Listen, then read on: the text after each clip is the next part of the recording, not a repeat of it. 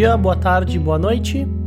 Aziz aqui com você em mais um episódio do Desnegócio. Dessa vez eu tô sem o Davi. Esse episódio, inclusive, eu tenho uma pessoa que tá de co-host, ou seja, tá junto comigo pro nosso convidado, mas é uma pessoa que não vai estar tá nesse exato momento comigo. Porque esse episódio tem algumas coisas diferentes. Quem tá comigo e vai fazer é, a facilitação, ou seja, o acompanhamento do nosso convidado vai ser a Cris Chesky. Acho que é assim, né, Cris, que fala o seu sobrenome italiano. A Cris é uma contadora de histórias, especialista em narrativas, especialista em como utilizar o corpo e a nossa capacidade cognitiva para contar histórias incríveis. Ou seja, ela está bem acostumada em fazer esse trabalho, de extrair o melhor das pessoas através, no caso, do, do nosso formato da voz. É, e quem vai estar tá hoje como convidado especial é o Jeffrey. Jeffrey é uma pessoa incrível, desnegócio nato, uma pessoa que escolheu empreender a vida. Jeffrey é um daqueles perfis que eu gosto de reforçar, um dos nossos critérios é trazer diversidade de olhares e o Jeffrey é um empreendedor é, de 75 anos. Foi o um momento onde, basicamente, você que está ouvindo o episódio, era o momento onde ele tinha essa idade. Jeffrey conhecia há um tempo um cara que veio do Brooklyn, um americano que escolheu viver no Brasil. Brooklyn, para quem não sabe, é um bairro da máfia, é um bairro dos gangsters. Então Jeffrey vem com uma base, além de um grande sábio, um lado mais rebelde, um lado meio fora da lei. Jeffrey cresceu é, profissionalmente é, entendendo o seu papel no Brasil, que era um matcher, um conector ele virou um grande headhunter. Headhunter eu odeio esse termo, inclusive eu não sei ainda porque as pessoas usam, porque quer dizer caçador de cabeças, achando que o diferencial de buscar um profissional para uma empresa ou uma recolocação de mercado é sobre cabeças e hoje em dia cada vez mais o corpo como um todo, principalmente o coração. Jeffrey foi um cara que inspirou e basicamente conseguiu a confiança dos principais empresários, empreendedores, sucessores e fundadores do mercado do agronegócio no Brasil. Jeffrey foi o cara que, basicamente, nas sucessões familiares, né, ou em modelos que deixavam de ser com uma visão só familiar e que buscavam executivos para tocar os seus negócios, fazendas, grandes produtores, ou seja, o agro, que além de pop é história, é família, o Jeffrey foi a pessoa que foi convidada e era convidado através da empresa onde ele trabalhava e que inclusive virou um dos sócios, é, para ser a pessoa que buscava essas pessoas, além de uma necessidade técnica. Foi ali que ele cresceu. Jeffrey fez muito mais que isso, e quando eu conheci ele, há uns bons três anos atrás, ele viveu um momento delicado da vida, onde basicamente ele estava conhecendo a Scap, que era uma das minhas empresas, uma empresa de aprendizagem é, especializada em transição de vida e carreira. Te desenha processos de. como se fosse um MBA sob medida é, só que baseado em experiências. Tem gente que fala que, inclusive, a SCAP é quase como se fosse um sabático, só que na, sem precisar fazer um sabático. E quando a gente apresentou a SCAP para o grupo de sócios da FESA, que era esse história de Hunter, onde o Jeffrey era um dos sócios, eram 80 pessoas no papo, nesses, nesses, na época da pandemia, então era naqueles reuniões online, onde cada um é um quadradinho, e o Jeffrey tava literalmente no celular na mão, balançando, andando no meio da rua. E ele falou: Eu já tenho um cliente para vocês, eu mesmo. E a gente achou que aquilo lá, aquilo lá era só basicamente uma inspiração, mas era um chamado para ele de que ele vivia, ele precisava de alguma forma viver os próximos três anos de um outro jeito, não só no modelo deixa a vida levar. Foi um cara que sempre foi all-in, ele sempre apostou tudo, ele sempre fez o que ele queria e o que fazia sentido para ele pagou os preços disso, sejam preços de aprendizado ou, se, ou preços de experiências incríveis, né? mas ele viveu um processo na SCAP que talvez um homem branco, heterossexual, enfim, dentro de um contexto patriarcal, talvez nunca viveria.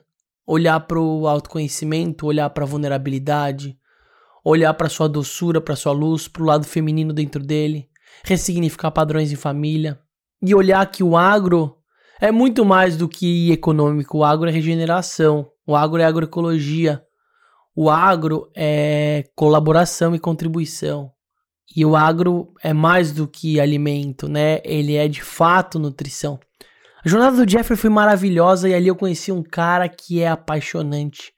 Um cara que precisa ser lembrado não como lenda, mas como legado.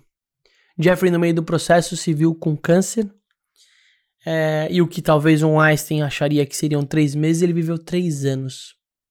Três anos mágicos, intensos, onde eu peguei uma carona na vida dele e consegui de alguma forma criar motivos, talvez pelo menos na minha cabeça, para que ele quisesse e pudesse se valorizasse essa esfera da vida, não numa outra. Jeffrey deixou a gente há um tempo atrás e eu aprendi, talvez por ele, que mortes também são feitas para serem celebradas. Não só né, o, o, ocidental, ele tem muito esse lugar de querer segurar o morto. É, ou o próprio religioso tem muito esse lugar de pedir a Deus para que alguém fique. E o Jeffrey, de fato, tinha um ciclo se encerrando e uma missão cumprida e teve uma passagem linda junto com a família. E basicamente eu achei que um episódio que já estava na nossa lista para acontecer em vida vai virar um tributo ao nosso grande querido amigo, parceiro de desnegócio que acompanhava vários deles aqui e vibrava com histórias incríveis. Jeffrey, esse episódio é seu, eternizado aqui na nossa rede maravilhosa. E Chris, vai com tudo. Esse episódio foi gravado no final da jornada do Jeffrey, quando ele acabou o processo de aprendizado. Ele compartilhou o que ele viveu, o momento que ele estava e ainda ele se nutriu de falas muito poderosas da rede dele. Quando eu olho para o Jeffrey, a gente precisa valorizar que pessoas com 60 a mais, elas são muito mais do que só uma carreira linear. Às vezes a gente esquece que, sei lá, nossos avós e nossas avós foram talvez médicos, foram engenheiros, foram economistas, eles foram muito mais que isso. A história tem que ser cada vez mais horizontal, a gente precisa valorizar o todo que as pessoas são. A carreira e a vida é líquida. Empreender é sobre ter liberdade para escolher o que você quer e o que faz sentido para você é sobre construir sua própria identidade e sua própria marca como ser humano. Escuta esse episódio e entende a potência que o Jeffrey foi, o que ele é e o que ele vai ser para sempre. Chris, é com você.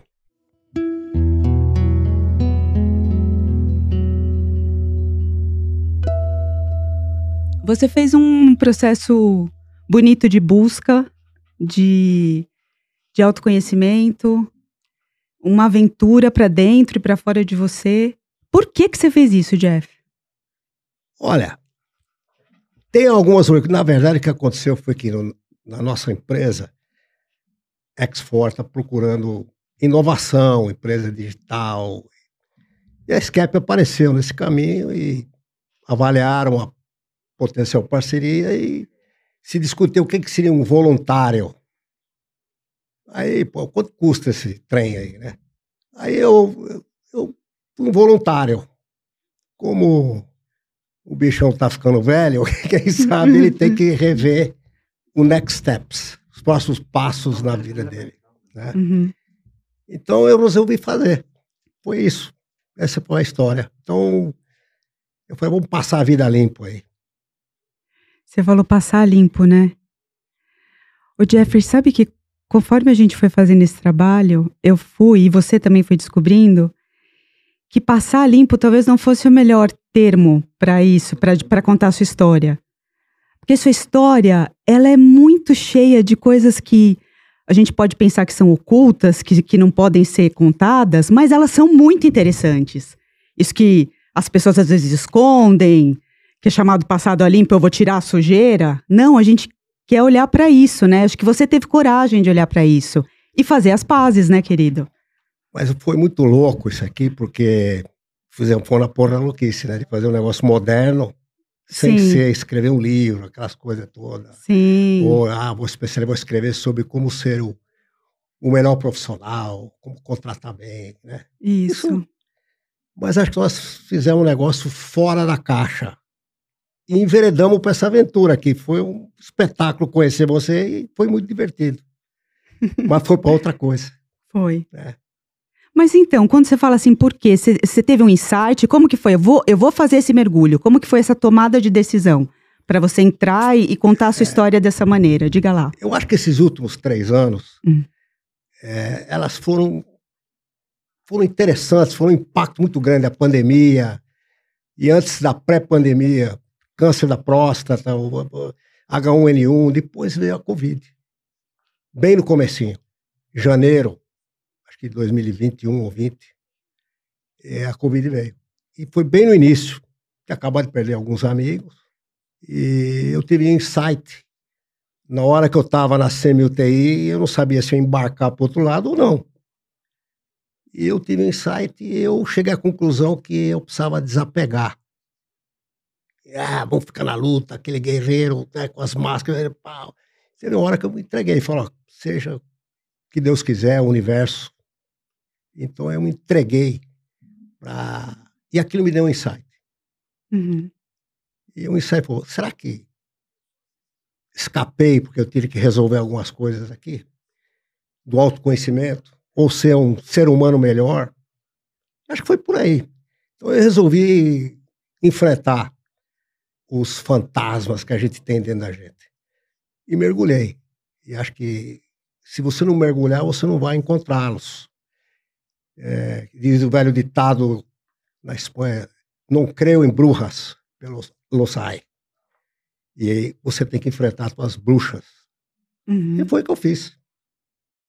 Aprendi muito com ele, e, e, além disso, é um irmão de alma minha. Essa é uma, é uma coisa que eu falo o tempo todo. É um cara que eu. Uh, nós temos muita coisa em comum do nosso passado, tipo de família, tipo de estrutura familiar, pai, mãe, e a gente sempre conviveu bem. E é um cara muito querido. E esse negócio dele falar que ele também, isso ele faz jogo de cena, esse negócio que ele não é querido, ele sabe que é querido, sabe? Sabe é possível. Isso ele faz, ele faz um charminho para receber elogio. Porque ele é muito querido, não é pouco, não, é muito querido. As pessoas que conviveram com ele, que convivem com ele hoje, ninguém. É aquele cara que entrou, você fala assim: ah, quem, quem é aquele lá que está no o Vaticano, aquele quem? Aquele que está do lado do Jeffries? É o cara não conhece o Papa, mas o Jeffrey, ele sabe que o Jeffrey está nesse negócio. Falar bem do Jeffrey é, é retórica, é um cara que nós todos, todos que conviveram com ele, que teve a oportunidade, o privilégio de conviver com esse cara, é, tem, as, tem as melhores lembranças da vida. Só tenho a agradecer por ele ser meu pai, por ele me ensinar tudo que ele me ensina, me dar esse sangue de raça, Ai, que linda. Essa, essa coragem de encarar a vida de frente sem adiar nada. De, ao mesmo tempo, amar e não deixar a peteca cair. De lutar pela vida, o amor pela vida. Então, é. E essas pessoas todas que rodeiam ele, a gente vê o quanto ele vai brotando de semente por aí. E é isso que ele deixa de legado, com certeza. Vai deixar sempre.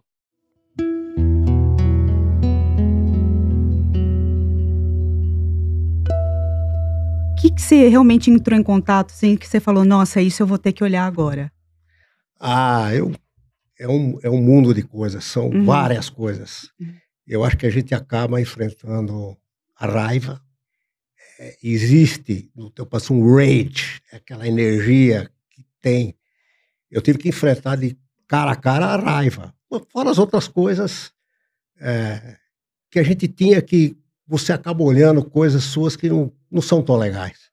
E, e você olha de uma autoconsciência diferente. Então foi mais ou menos por aí. Eu gostei muito disso que você falou, querido, que você começou com uma intenção de ressignificar a vida, mas com esse processo, com a intensidade de tudo que foi acontecendo, você você viu que era necessário regenerar.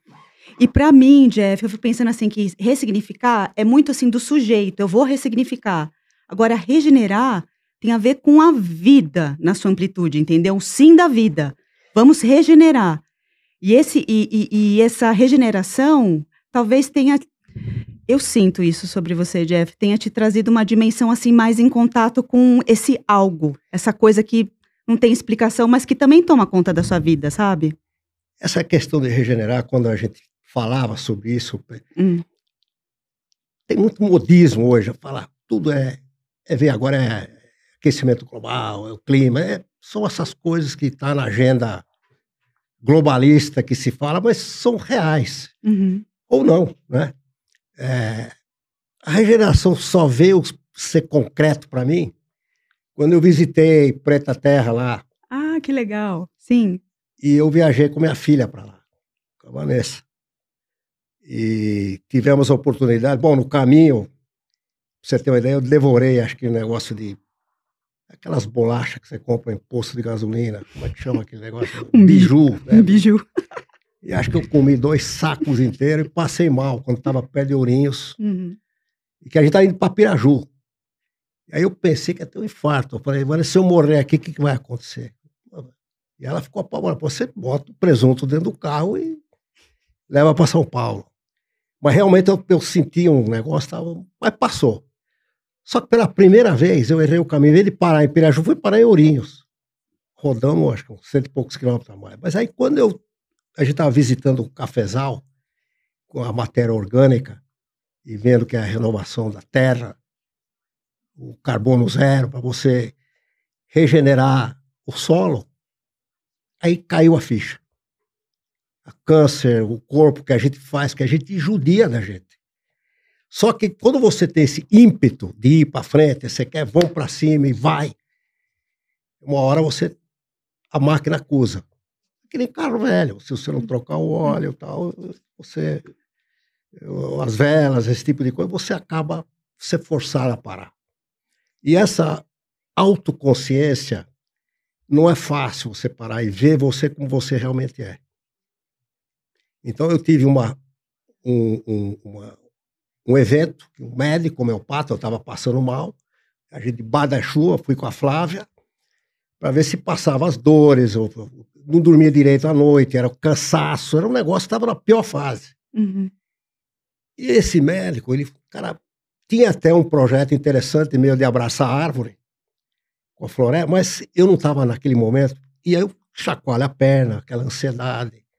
E ele começou me olha, olha como é que você é, como se foi, e veio aquelas coisas lá do pai, né?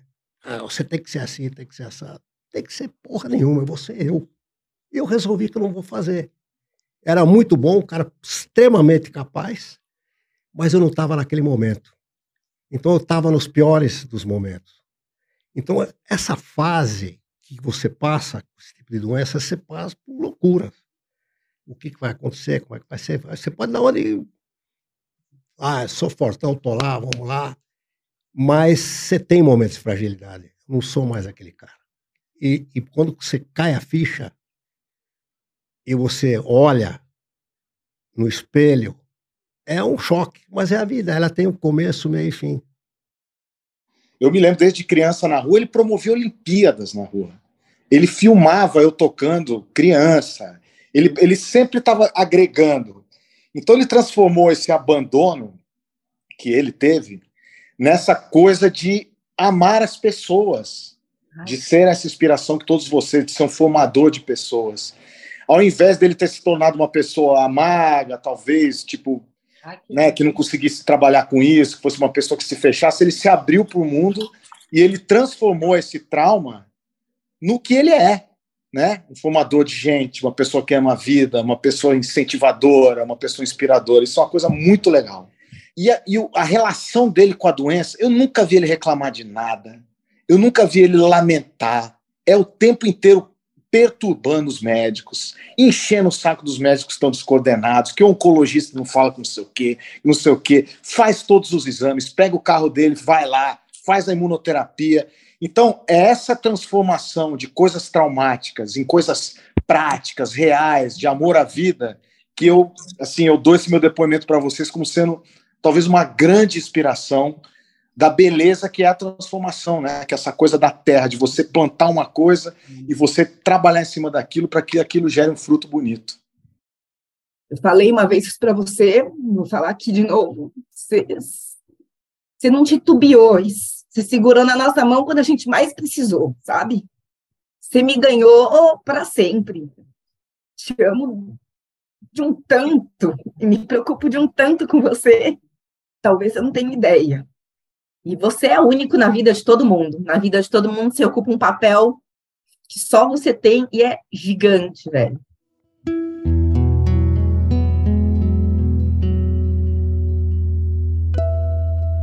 Que antes era uma, algum, um elemento fogo, assim, uma coisa que espalhava e você ia fazendo as coisas desmesuradamente, essa noção de limite, dizer não para isso, que para essa vivência, aí, ou, ou dizer sim para as coisas, ter mais assim contato com o que você verdadeiramente quer, querido. Isso é muito, isso é muito. Você entende assim que Eu isso entendo. foi um, uma mudança? Porque você tá pro outro, Jeff. Você é um, um matchmaker, sabe? Você vai, você vai. Só que o que que esse contato muito pessoal, muito delicado, íntimo com você, o que que você quer, afinal? E isso é dar limite, entendeu? Então eu, eu senti que você começou a dar limite, assim, com limites melhor definidos. É, a gente conversa né, com só que as pessoas, no fundo, é que nem um elástico. Elas tentam mudar Uhum. e, sob pressão de uma coisa, ela volta para o estado natural. O que muda de verdade é teu estado de consciência. E você começa a policiar o seu verdadeiro eu. Então você tem checkpoints que você fala, pô, isso aqui. Mas acho que quando você tem energia, é difícil você ter um limite. Você acelera na curva. E aí corre o risco. Então hoje você tem consciência, pô, agora a minha visão não está tão igual antes, então eu não vou, eu não vou acelerar na curva, eu vou mais com o pé no chão. Uhum. Então, é, para você entender a você mesmo, é um desafio também. Por isso que eu falo muitas vezes na vida, a autoconsciência é tão importante quanto buscar um, enormes conhecimentos. Uhum. É, a pessoa quando tem autoestima baixa, ou autoestima, ou autoconhecimento, ela tem dificuldade de. E a gente vê isso né, em todo lugar, empresas familiares, nas loucuras das famílias, e, e assim vai. Uhum. Então, é, eu acho que foi por aí. Então, eu acho que foi um grande insight de coisas que você sabe que você não quer, que é o mais importante, que o que você quer e gosta são muitas coisas. Uhum. E você tem que ter foco. Você tem que botar foco nas coisas que você quer. E você tem que estar preparado para as trombadas da vida. Sempre vai aparecer aquele monstro na tua frente com porrete para te derrubar. Ou você dá a volta ou você enfrenta. E se, se você enfrentar de uma certa maneira. Nós tivemos um evento, levamos toda a empresa para no mês passado, acho que é outubro, eu voltei melhor. Eu voltei melhor que eu estava quando eu estava aqui. Bebi, andei para boa, andei no sol. Então, é, são coisas que eu não sei onde que a gente vai buscar essa energia.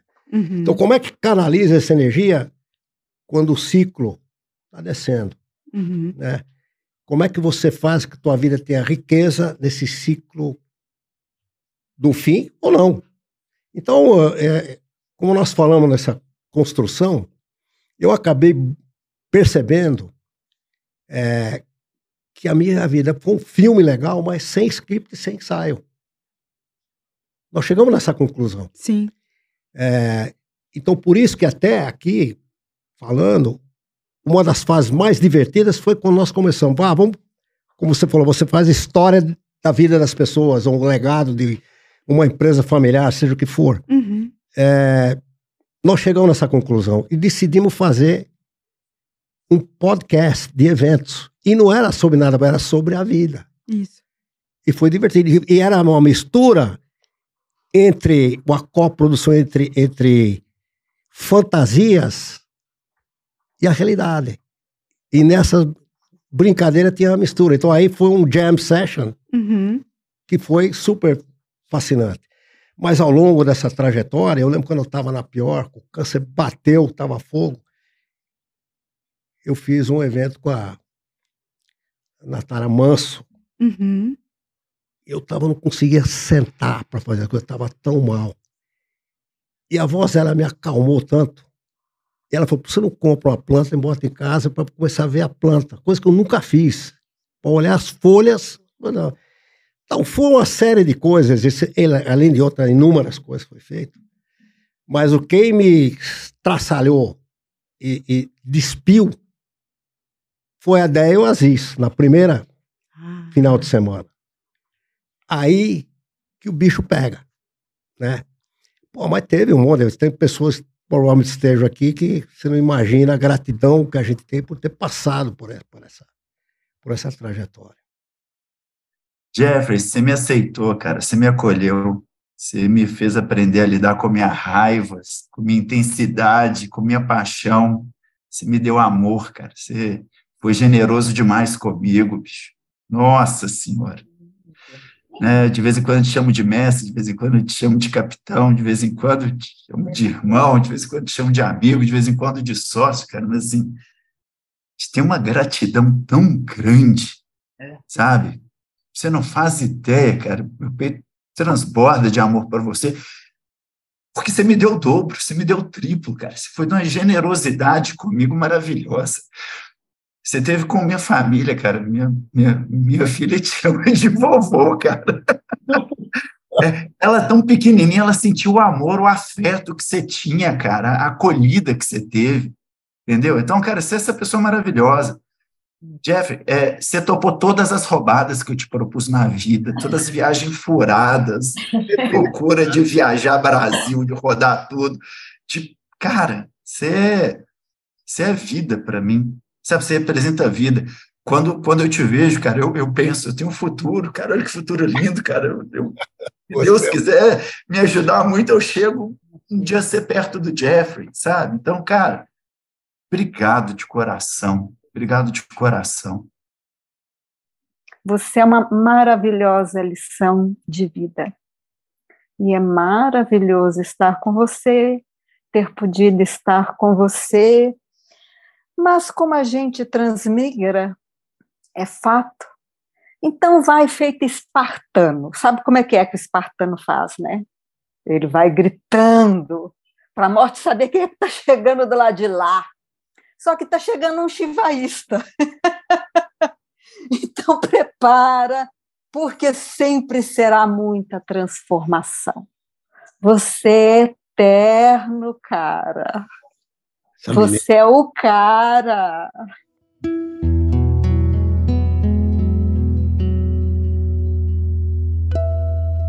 Sabe o que, que me interessa saber? Me interessa muito saber assim que, que você acha, o que, que você sente, Jeff, que são tesouros seus?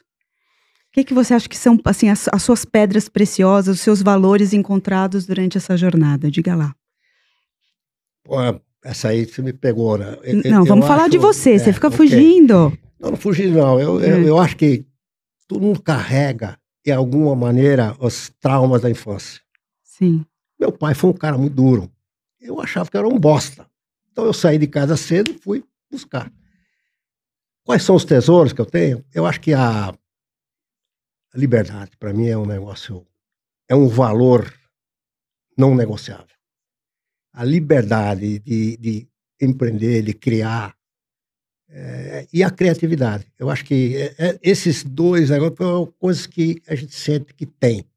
E de relacionar com o ser humano, porque eu, eu eu mais ou menos traí minha vocação lá atrás, quando eu escolhi para fazer agronomia. Eu traí minha vocação. E, e com, esse, com, esse, evento que você passa, você vai estudando teus ancestrais, das suas origens, de onde você vem. E eu consegui distrair a minha vocação na busca de gente. Porque do lado da, da minha mãe eram campesinos italianos do sul da Itália. E do lado do meu pai eram judeus holandeses, que eram lapidão, faziam lapidação de diamantes, ou pedras preciosas. Era...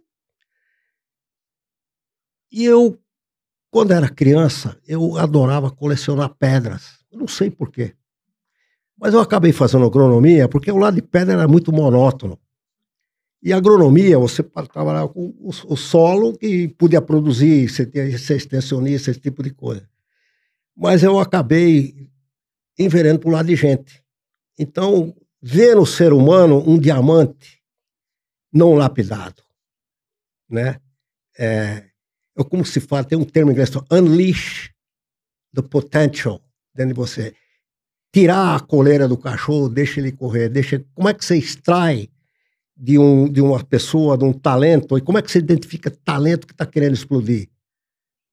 Nas periferias, nas, eu acho que isso tem isso. Então, esse lado de gente, de entender esse matching das pessoas, me dá muito prazer. Então, eu sou um obreiro, vamos dizer, obreiro no sentido da pedra. Você vai, como é que você vai lapidando a, a pessoa, uhum. as pessoas, né? Esse é o diamante que eu vejo no ser Por isso que eu acabei fazendo o que eu faço, né? É, e se acaba impactando de alguma forma a vida das pessoas. Né? Então, eu acho que é por aí. Você se sente uma pessoa querida, amada? Eu acho que hoje sim. Uhum, uhum. Hoje sim. E, e nesse processo é, maravilhoso que foi até no início do processo, eu vi que fui meio menor, não era menor abandonado, fui um moleque de rua. Então eu não tinha onde ir. Eu, eu fazia minhas. Eu ficava na casa dos vizinhos o tempo todo. E quando eu estava terminando um processo esse de ver, entrou o B, que é o filho da. E, e, parecia comigo. Eu me vi criança. E, e eles cuidando. É, e, e, aí, nesse dia, foi um negócio. Porque você tem que ir para outro patamar de, de estado que você está. E surgiu a música Blowing in the Wind, do Bob Dylan, né? Que instalou. Né? Então, a, a, é um processo é, forte. É, tem que ter coragem para ir lá, visitar, fazer as pazes e regenerar os fantasmas, ou não, fazer os fantasmas virar uma, uma pipoca. É a metamorfose ambulante, né? Sim. Que o Raul. Seixas sempre. Então, eu acho que essa metamorfose de se reinventar a qualquer momento, não importa se você está assim, está assado, mas é você se renovar. Hoje a vida é isso, a gente tem que se renovar, se reinventar, se adaptar. A nossa história é muito bonita e, e tinha que acontecer por alguma razão. Eu tinha, eu estava no meu escritório e recebi uma visita dele, né? E a gente começou a conversar. E ele perguntou: "Pô, onde é que você mora?" Eu falei: "Ah, atrás do shopping Morumbi". Ele falou: "Pô, mas aonde?" Aí eu falei, pô, num condomínio. Ele, mas que catso de condomínio, porra? Fala aí o nome do condomínio. Aí eu falei, pô, chama The Gift. Ele, porra, eu moro no mesmo lugar. Aí eu falei, que torre? A cinco. Eu também. A gente era vizinho há cinco anos e a gente nunca tinha se cruzado. E a partir desse dia, eu encontrava ele todo dia na garagem no mesmo horário e a gente ficava conversando na garagem 15, 20 minutos antes de cada um ir para o seu escritório, né? É, no início eu, eu sabia, obviamente, o que ele fazia, mas e toda semana tinha um carro diferente, né? Eu falei, pô, será que além de Headhunter ele tem uma loja de carros? Né, foi a primeira coisa que, que passou na minha cabeça. E a gente começou a construir uma amizade, bati um papo, depois eu tive a honra de ser convidado, ele me chamou para trabalhar com ele, momentos distintos de vida. E até que em determinado momento estava na piscina do prédio com ele. E aí ele falou: Deixa eu te contar um negócio. Eu falei: Que foi? Ele: Tô indo para Feza. E você vai para lá. Você sabe o quanto a gente ama você, né, lá na Feza. Eu estava pensando aqui no que falar e, e você é um cara multifacetado, né? Você faz cinco papéis na minha vida né? Você faz o papel de sócio, e que baita sócio, e era para gente ser sócio, né? Porque você me convidou para ir para Abrahams lá atrás, depois você veio para Fez, enfim, então estava tava marcado. Você faz um papel de amigo, que além de sócio, você é amigo, você está sempre com esse bom humor, com essa energia, pondo a gente para cima, enfim. Você faz um papel de pai, né? Pai da turma lá, de botar uma ordem, ser uma referência, trazer as palavras sábias, trazer a experiência que às vezes a gente não tem.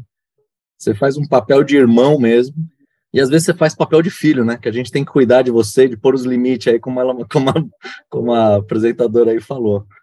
Então é incrível, né? A tua, o, o teu formato camaleão, que cada hora você, você participa da nossa vida de um jeito. E isso é maravilhoso, é único e é um privilégio. É um privilégio ter você na minha vida, cara.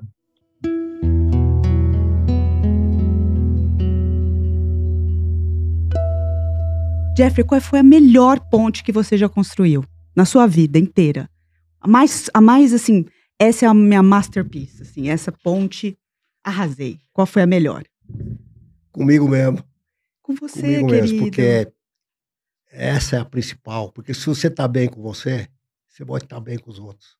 Você vai poder amar e fazer ponte com as outras pessoas. Porque se você não tiver com a tua ponte engrenada, é a ponte peça. É.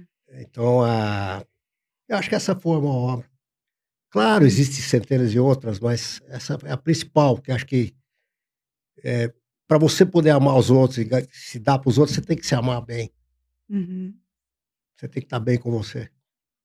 E até para você partir, você tem que estar bem com você, Sim. né? Pra você desapegar. O aprendizado do desapego. E imagina que a gente estivesse num barco, né?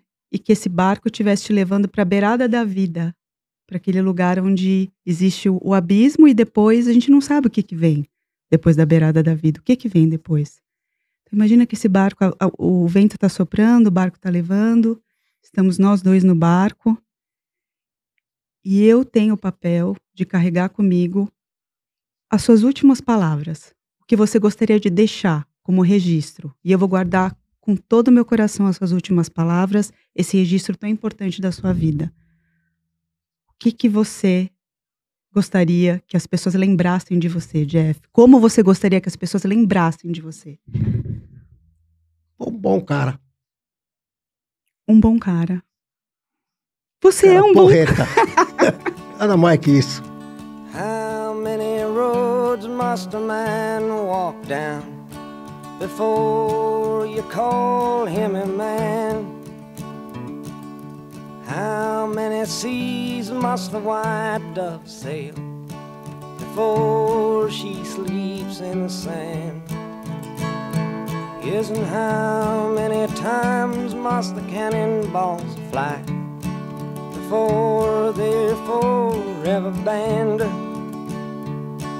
The answer, my friend, is blowing in the wind. The answer is blowing in